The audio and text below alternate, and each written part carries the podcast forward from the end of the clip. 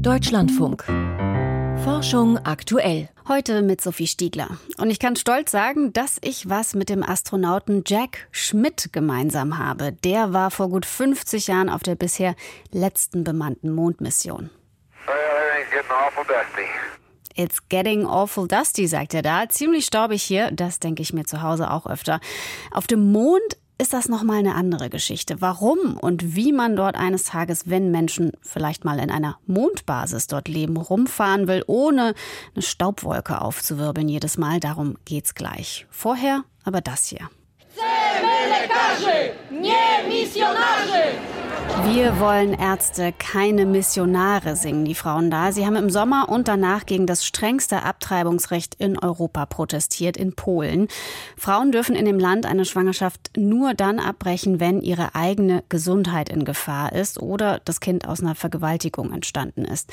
Nach der Wahl in Polen zeichnet sich jetzt ab, dass die nächste Regierung das Gesetz wieder zurücknehmen könnte, noch aber gilt das Abtreibungsverbot. Und da hatten bisher Frauen zumindest die Sicherheit, wenn sie trotz dieses Verbots abgetrieben hatten, konnte im Nachhinein niemand mehr herausfinden, ob sie eine natürliche Fehlgeburt hatten oder Medikamente dabei eingesetzt wurden. Jetzt haben polnische Wissenschaftler aber Testmethoden genau dafür entwickelt. Meine Kollegin Magdalena Schmude, Biochemikerin und Wissenschaftsjournalistin, hat sich diese Tests näher angeschaut und ist mir zugeschaltet. Magdalena, was genau kann man mit diesen Tests nachweisen? Mit den neuen Methoden, die die Forschungsteams schon in zwei Fachartikeln in 2022 beschrieben haben, kann man eben Misoprostol und Mifepriston bzw. deren Abbauprodukte, die im Körper wirken, in menschlichen Gewebeproben nachweisen. Das sind die beiden Wirkstoffe, die eigentlich für andere medizinische Zwecke entwickelt wurden, aber in Kombination jetzt eben dafür eingesetzt werden können, eine Schwangerschaft medikamentös abzubrechen. Sie können dafür in Pillenform eingenommen oder auch vaginal angewendet werden. Mifepriston konnten die Forscher aus Polen mit Hilfe von Massenspektrometrie in der Blutprobe einer Frau finden, die verdächtigt wurde, so abgetrieben zu haben. Sie selbst hatte aber im Krankenhaus angegeben, dass sie eine Fehlgeburt hatte, eine natürliche Fehlgeburt. Misoprostol bzw. sein Abbauprodukt wurde dagegen in Plazentagewebe und in der Leber von zwei toten Föten nachgewiesen. Im Blut von einer Frau hat der Nachweis in diesem Fall nicht funktioniert. Und wie zuverlässig sind jetzt diese Tests? Also wie gut funktioniert der Nachweis? Generell ist Massenspektrometrie eine ziemlich genaue Methode, die häufig angewandt wird, um herauszufinden, welche Medikamente jemand eingenommen hat oder auch um Drogen nachzuweisen. Im konkreten Fall funktionieren wohl auch die beiden neuen Tests ziemlich zuverlässig damit. Das hat mir eine Expertin aus der forensischen Toxikologie hier in Deutschland gesagt, die beide Artikel für uns gelesen hat. Die Tests können die Substanzen in ausreichenden Mengen nachweisen, sind also ziemlich empfindlich und gleichzeitig ist ein falsch positives Ergebnis damit unwahrscheinlich. Also falsch positiv heißt, äh, wenn das Ergebnis wäre, es wurden Medikamente zur Abtreibung eingesetzt, äh, aber das stimmt gar nicht. Das passiert also nicht häufig. Genau. Und in anderen Ländern gab es schon früher Nachweisverfahren für Mifepriston, also den einen Wirkstoff von beiden. Dafür wurden aber zum Teil andere Methoden verwendet, Chromatographieverfahren zum Beispiel. Und die sind weniger genau als Massenspektrometrie. Die Forscher aus Polen schreiben außerdem, dass sie auch zum ersten Mal äh, bestimmen konnten, wie viel davon jemand eingenommen hat. Ähm, ja, das könnte relevant sein, wenn man rausfinden will, ähm, ja, wie hoch so eine Pille dosiert war zum Beispiel. In beiden Artikeln werden allerdings nur einzelne Fälle beschrieben. Für Misoprostol eben eine Frau und zwei Feten und für Mifepriston eben nur die eine Frau. Ähm, das sei nicht ausreichend, um zu beurteilen, wie zuverlässig diese neuen Tests tatsächlich funktionieren, sagen Kritiker und Kritikerinnen. Und zuverlässig müssten sie ja sein, wenn sie jetzt in Polen ja relevant gerichtsfest sein sollen. In mhm. Polen kann eine Frau zwar nicht selbst dafür bestraft werden, wenn sie abtreibt, aber Menschen, die ihr dafür Medikamente gegeben haben, die können eine Gefängnisstrafe bekommen. Und das ist auch schon so passiert. Da fragt man sich jetzt natürlich schon, warum die Wissenschaftler diese Tests überhaupt entwickelt haben. Was sagen die denn dazu? Also in beiden Artikeln schreiben die Teams, dass es ihnen darum geht, illegale und unsichere Abtreibungen erkennen zu können. Das heißt, solche, bei denen die Frauen sich die Abtreibungsmedikamente selbst im Internet besorgt haben, um dann zu Hause ohne ausreichende medizinische Versorgung eine Schwangerschaft abzubrechen. Das ist tatsächlich in vielen Ländern mit strengen Abtreibungsgesetzen ein Problem, weil die Pillen aus dem Internet zum Teil zu hoch dosiert sein können oder verunreinigt sind. Und dadurch kann es dann zu ja, schweren Nebenwirkungen wie starken Blutungen kommen. Und dagegen könnten die neuen Tests jetzt helfen, heißt es zumindest in den Artikeln. Hm, aber wenn man darüber mal nachdenkt, wenn die polnischen Behörden diese Medikamente testen wollen, dann könnten sie sie auch einfach selber verdeckt bestellen und direkt untersuchen. Also diesen Umweg zu gehen, die Medikamente erst nach der Anwendung dann aus Gewebeproben wieder rauszuholen, das klingt erstmal nicht so glaubwürdig. Mhm. Und in Polen gibt es deshalb auch Zweifel an dieser Darstellung, besonders von Personen und Gruppen, die für das generelle Recht auf eine straffreie Abtreibung eintreten. Und auch ethisch sei das Ganze fragwürdig, weil die Methoden eben auch sehr leicht missbraucht werden könnten, nicht nur in Polen, sondern auch in anderen Ländern mit strengen Abtreibungsgesetzen. Die Kritiker befürchten, dass es darum gehen könnte, Frauen, die abtreiben wollen, zu kriminalisieren oder sie mit den Tests abzuschrecken oder um Beweise gegen die zu sammeln, die ihnen geholfen haben, an die Medikamente zu kommen weil die früheren Nachweismethoden ja nicht so zuverlässig waren oder es ja sie noch nicht gab, wie für Misoprostol, ließ sich ja bisher nicht unterscheiden, ob eine Frau eine natürliche Fehlgeburt hatte, wenn sie zum Beispiel mit Blutungen in die Klinik kam oder ob dabei Medikamente zum Einsatz gekommen waren. Hm, und das würde sich jetzt ändern, wenn diese Methoden dann, dann auch bestätigt werden. Wird denn, werden diese Verfahren schon benutzt von den polnischen Behörden? Also die New York Times berichtet, dass die Tests in Polen schon von einzelnen Behörden genutzt worden sein sollen und auch, dass die Versuche im Rahmen eines staatlich finanzierten Forschungsprojekts durchgeführt wurden, macht viele misstrauisch. Dazu kommt, dass Misoprostol und Mifepriston eigentlich sehr sichere Medikamente sind, wenn sie richtig angewendet werden. Dazu gibt es eine Menge Daten. Die Wissenschaftler selbst haben den Vorwürfen widersprochen und sagen, sie hätten rein wissenschaftliche Gründe für ihre Arbeit. Das Journal Molecules, in dem beide Artikel erschienen sind, will jetzt nach einer Beschwerde aber eine Untersuchung dazu durchführen, ob die Arbeiten wissenschaftlichen und ethischen Standards genügen. In Polen haben Forschungsteams Tests entwickelt, mit denen man eine Abtreibung im Nachhinein im Blut oder im Gewebe nachweisen können soll. Magdalena Schmude hatte die Details dazu. Vielen Dank. Die Menschheit will wieder zum Mond. In zwei Jahren soll es mit der Mission Artemis 3 der US-Raumfahrtbehörde soweit sein und perspektivisch soll es dann auch eine Mondbasis geben. Allerdings gibt es davor noch eine ganze Reihe Probleme zu lösen. Eins davon ist zwar buchstäblich sehr, sehr klein, aber trotzdem nicht zu unterschätzen. Der feine Staub auf der Mondoberfläche. Karl Urban erklärt, warum der Mondstaub noch nerviger ist als Staub auf der Erde und was man dagegen tun könnte. Vor 52 Jahren landeten zum letzten Mal Menschen auf dem Mond. Trotz gewaltiger Raketen, den ersten Mikrocomputern und Weltraumtoiletten, ein Problem war nur schwer in den Griff zu bekommen. Die Astronauten ärgerten sich über den Mondstaub. Der Staub sei überall und mache alles unbeweglicher, klagten die letzten zwei Menschen auf dem Mond, Jack Schmidt und Gene Cernan, ihre Angst, dass deshalb irgendwann alle mechanischen Geräte streiken würden. There's got to be a point where the dust just overtakes you and everything mechanical quits moving. Mondstaub. Das ist Mondgestein, das von einschlagenden Mikrometeoriten über Jahrmillionen fein zermahlen wurde und dazu etwas vulkanische Glaspartikel. Dieser sogenannte Regolith ist dazu elektrostatisch aufgeladen und haftet deshalb extrem gut an fast jeder Oberfläche. Frühere Apollo-Astronauten hatten geklagt, dass sich der Staub auch kaum abwischen lasse, denn die scharfkantigen Glaspartikel würden dann jede Oberfläche zerkratzen. Das ist sehr feiner Staub. Da muss man sich vorstellen, auf dem Mond gibt es keine Atmosphäre in dem Sinne auch kein Regen natürlich, aber das äh, muss man sich auch klar machen. Das heißt, Staub, wenn der mal irgendwo klebt, dann ist der dort auch fest für lange Zeit. Wer auf dem Mond landen und herumfahren will, wirbelt noch mehr von dem ärgerlichen Staub auf. Was man dagegen tun kann, wollten Jens Günster und ein Team von Ingenieurinnen und Technikern am Labor der Bundesanstalt für Materialforschung und Prüfung herausfinden. Wir haben also quasi so ein bisschen die Mondoberfläche simuliert, indem wir diesen Sand dort ins Labor gestreut haben oder in einen großen Tiegel gestreut haben. Weil Mondstaub auf der Erde sehr teuer ist, verwendete das Team das lunare Analogmaterial EAC1A. Das ist eigentlich zerstoßenes Vulkangestein, das aus einem Steinbruch in der Nähe von Bonn stammt und von der ESA als Regolith ähnlich anerkannt ist. Im Labor wurde der lästige Staub nicht nur staubfrei, sondern auch zum Bauteil. Mit einem leistungsstarken Laser wurde das Material auf über 1600 Grad Celsius erhitzt und es schmolz, und das bis in eine Tiefe von zwei Zentimetern. Genug, um aus dem Staub eine stabile und am Ende dreieckige Fliese für eine staubfreie Mondstraße herzustellen. Das war erstmal das primäre Ziel, zu gucken, wie tief kann man eigentlich über die Zeit sintern oder schmelzen, wenn man so einen großen Spot hat.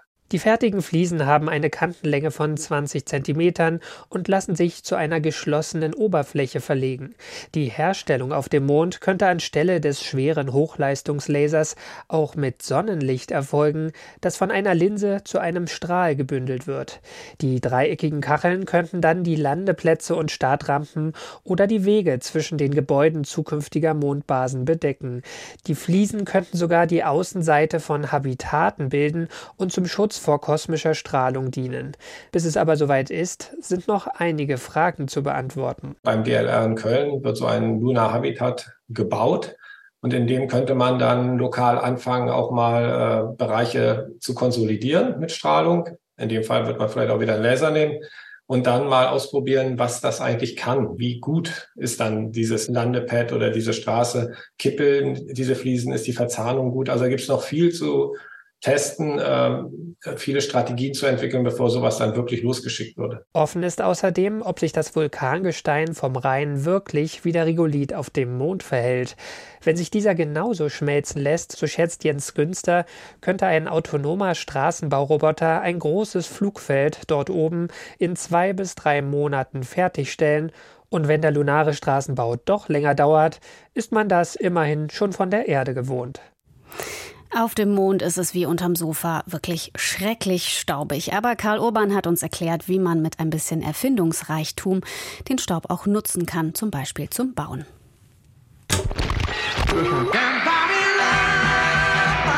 Guten Morgen, meine Damen und Herren. Hier spricht DT64.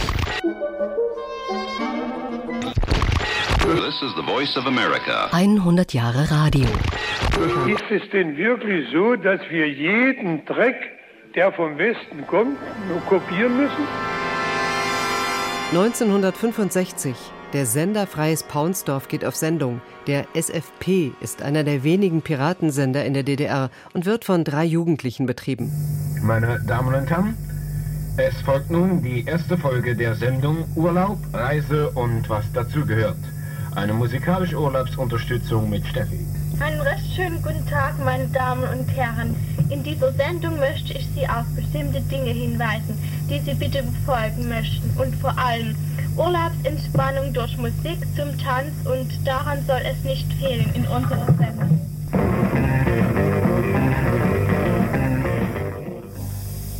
Sendung wurde gestaltet vom SFP unter Mithilfe von der Allgemeinen Deutschen Reisevermittlung Düsseldorf, dem Deutschen Literaturbund Köln sowie den Stars Chris Andrews, Andy Fischer, Los Bravos und anderen. Wir danken Radio Luxemburg und den Archiv für Spezialaufnahmen. Eine weitere Sendung dieser Reihe folgt in Kürze. 100 Jahre Radio. 100 Jahre Radio.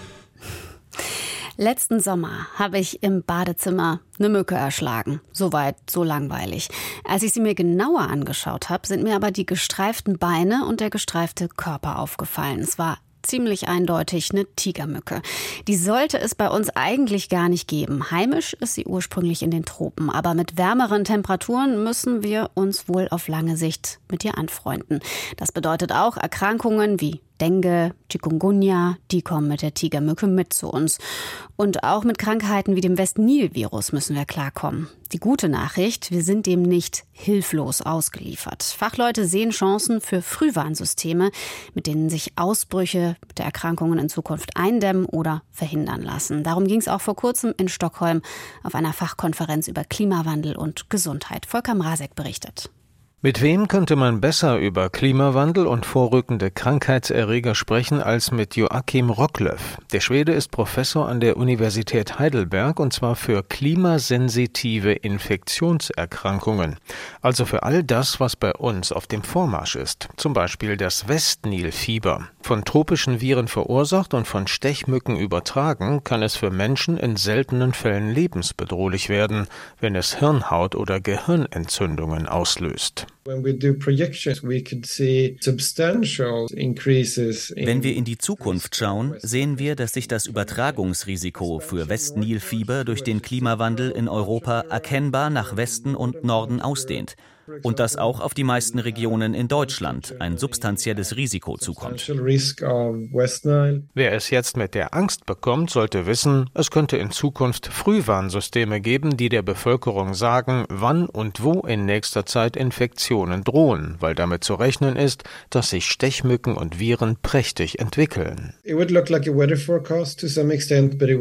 würde wie eine Wettervorhersage aussehen, nur dass sie eine Landkarte der Risikozonen zeigt. Und das für Tage oder Wochen. Tatsächlich bestehen gute Chancen für solche Frühwarnsysteme. Dabei kann man sich eines zunutze machen. Fieberviren und Moskitos vermehren sich sehr stark, wenn im Frühling oder Sommer hohe Temperaturen auftreten, doch sie reagieren nicht sofort darauf, sondern zeitverzögert. Giovenale Moirano hat die Zusammenhänge genauer untersucht. Der Mediziner von der Universität Turin analysierte Daten über Westnil-Ausbrüche Ausbrüche in Süd- und Südosteuropa. Das sind die heutigen Hotspots. Wir haben beobachtet, dass die Zeitverzögerung bei der Temperatur zwei Wochen beträgt und bei Starkregen drei Wochen. Ja, auch Niederschläge sind wichtig, denn Mücken brauchen Wassertümpel, um zu brüten. Ihre Larven entwickeln sich dort. Die zeitverzögerte Reaktion der Viren und Mücken auf Wetterextreme ist so eindeutig, dass man sich nun daran machen kann, Frühwarnsysteme zu entwickeln. Eine schwedische Studie kommt zu dem Schluss, dass es sich bei Zecken ganz ähnlich verhält. Sie können Bakterien übertragen, die Borreliose auslösen. Das Risiko für diese Infektion steigt mit der Temperatur, aber auch hier mit zeitlicher Verzögerung, wie Daten aus neun europäischen Ländern zeigen. Joachim Rocklöff koordiniert unterdessen ein EU-Projekt, das in den nächsten Jahren noch mehr Daten sammeln soll, damit meteorologische Frühwarnsysteme für Infektionskrankheiten möglich werden. In diesem Zusammenhang laufen mehrere Fallstudien in europäischen Städten. Eine davon ist Heidelberg. Dort hat sich die asiatische Tigermücke eingenistet. Es gibt hier sehr große Kolonien von Tigermücken. Sie übertragen zusätzlich Viren, die das Dengue und das Chikungunya-Fieber hervorrufen können. In unserer Fallstudie untersuchen wir genau, wie sich das Mikroklima auf die Größe der Mückenbestände auswirkt. Die Stadtverwaltung sei bereits aktiv, um die eingeschleppten Insekten zu bekämpfen, sagt Rocklöff. Mitarbeiter versorgten Hausbesitzer mit Bacillus thuringiensis für ihre Gartenteiche. Dieses Bakterium stoppt die Mückenlarven in ihrer Entwicklung. Wenn es in Zukunft Frühwarnsysteme gibt, die schon Wochen vorher erkennen lassen, dass die Mückenbestände nach Hitze oder Regen explodieren könnten, dann würde man die Blutsauger mit solchen Maßnahmen im perfekten Moment treffen. Man kann dann bereits eingreifen, bevor es zu Krankheitsausbrüchen kommt. Das ist viel besser, als zu warten, bis schon Infektionen aufgetreten sind, die sehr schwerwiegend sein können. Volker Mrazek über die Moskito-Vorhersage. Und jetzt hat Friederike Weichnasseri die Meldungen aus der Wissenschaft für uns. Atlantische Hurricanes werden immer schneller bedrohlich. Laut der Studie im Fachmagazin Scientific Reports entwickeln sich atlantische Hurricanes mittlerweile besonders häufig innerhalb eines Tages von einer schwachen Kategorie 1 zu einer bedrohlich starken Hurricane Kategorie 3. Tropenstürme ziehen ihre Energie aus dem Ozeanwasser. Die Ursache für die schnelle Entwicklung der Hurricanes liegt demnach an der Erwärmung der Meere aufgrund des Klimawandels. Die Studie vergleicht Hurricane-Messungen im Nordatlantik der vergangenen 20 Jahre mit Hurricane-Daten der 1970er und 80er Jahre. Die Wahrscheinlichkeit, dass sich ein Hurrikan innerhalb eines Tages von Kategorie 1 auf Kategorie 3 verstärkt, hat sich seitdem mehr als verdoppelt. Landwirtschaft in den Polarregionen bedroht die Artenvielfalt. Eine Studie im Fachmagazin Current Biology hat Daten von rund 1700 verschiedenen Nutzpflanzen und ihren Anbaubedingungen ausgewertet. Landwirtschaftliche Flächen verdrängen aber auch die Wildnis und senken so die Artenvielfalt. Das britische Forschungsteam geht davon aus, dass in den kommenden 40 Jahren bis zu etwa drei Viertel dieser neuen Nutzflächen an Biodiversität verlieren werden. Demnach könnte die Ausbreitung der Landwirtschaft in den Polarregionen rund 10 Prozent der Arten in hohen Breitengraden bedrohen. Ein Teleskop in Australien hat den bislang am weitesten entfernten schnellen Radioblitz gemessen. Schnelle Radioblitze, auch Blitzare genannt, sind ganz kurze Ausbrüche im Bereich der Radiostrahlung, die von Sternen mit starken Magnetfeldern produziert werden. Eine Studie eines internationalen Forschungsteams im Fachmagazin Science berichtet jetzt, ein australisches Radioteleskop hat im Juni letzten Jahres den bislang am weitesten entfernten Blitzar gemessen. Die gemessene Welle stammt wohl aus einer Galaxie, die so weit entfernt ist, dass ihr Licht acht Milliarden Jahre bis zur Erde braucht. Der gemessene schnelle Radioblitz war dabei auch außergewöhnlich energiereich. Innerhalb des Bruchteils einer Sekunde wurde wohl eine Energiemenge freigesetzt, die unsere Sonne in einem Zeitraum von 30 Jahren abgibt. Wer dauerhaft zu wenig schläft, könnte ein höheres Risiko für Depressionen haben. Bisher galt schlechter Schlaf vor allem als Symptom von Depressionen. Laut einer Studie im Fachmagazin Translational Psychiatry könnte zu wenig Schlaf aber auch ein Warnzeichen für die Entstehung von Depressionen sein. Das britische Forschungsteam analysierte hierfür Gesundheitsdaten von rund 7000 Teilnehmenden. Die Ergebnisse zeigen, wer regelmäßig weniger als fünf Stunden pro Nacht schläft, entwickelt häufiger depressive Symptome. Gerade Menschen, die genetisch dazu veranlagt sind, wenig zu schlafen, hatten demnach eine überdurchschnittliche Wahrscheinlichkeit, in den darauffolgenden vier bis zwölf Jahren Depressionen zu entwickeln. Menschen mit einer genetischen Anlage für Depressionen hatten dagegen aber keine höhere Wahrscheinlichkeit für kurzen Schlaf. Dies werten die Forschenden als Hinweis darauf, dass kurzer Schlaf eine Ursache für Depressionen sein könnte. Die Mehrheit älterer Menschen nimmt Medikamente nicht verschreibungsgemäß ein. Zu diesem Ergebnis kommt eine Erhebung des Deutschen Ärzteblattes. Dafür haben medizinische Fachleute 100 Patientinnen und Patienten ab 70 Jahren befragt. Laut eigenen Angaben konnten etwas mehr als die Hälfte der Teilnehmenden ihre Medikamente nicht richtig einnehmen. Die häufigsten Probleme gab es demnach mit Tropfen, gefolgt von Tabletten, bei denen die Befragten oftmals Schwierigkeiten hatten, die Pillen aus der Verpackung zu drücken. Einige Teilnehmende gaben außerdem an, ihre Augentropfen nicht richtig dosieren zu können. Laut der Studie ergeben sich viele Probleme durch die Vielzahl der verschriebenen Medikamente und die eingeschränkte Sicht und Feinmotorik vieler älterer Menschen. Rund 10 Prozent der Befragten gaben an, dass ihnen manchmal Medikamente ausgehen, weil sie nicht frühzeitig bei ihren behandelnden Ärztinnen und Ärzten um ein neues Rezept gebeten hatten. Immerhin 2 Prozent erklärten, dass sie gelegentlich Medikamente verwechselten. Und jetzt noch eine kleine Erinnerung, bitte nachts mal nach oben gucken. Sternzeit, 20. Oktober. Venus weit weg und besonders schön.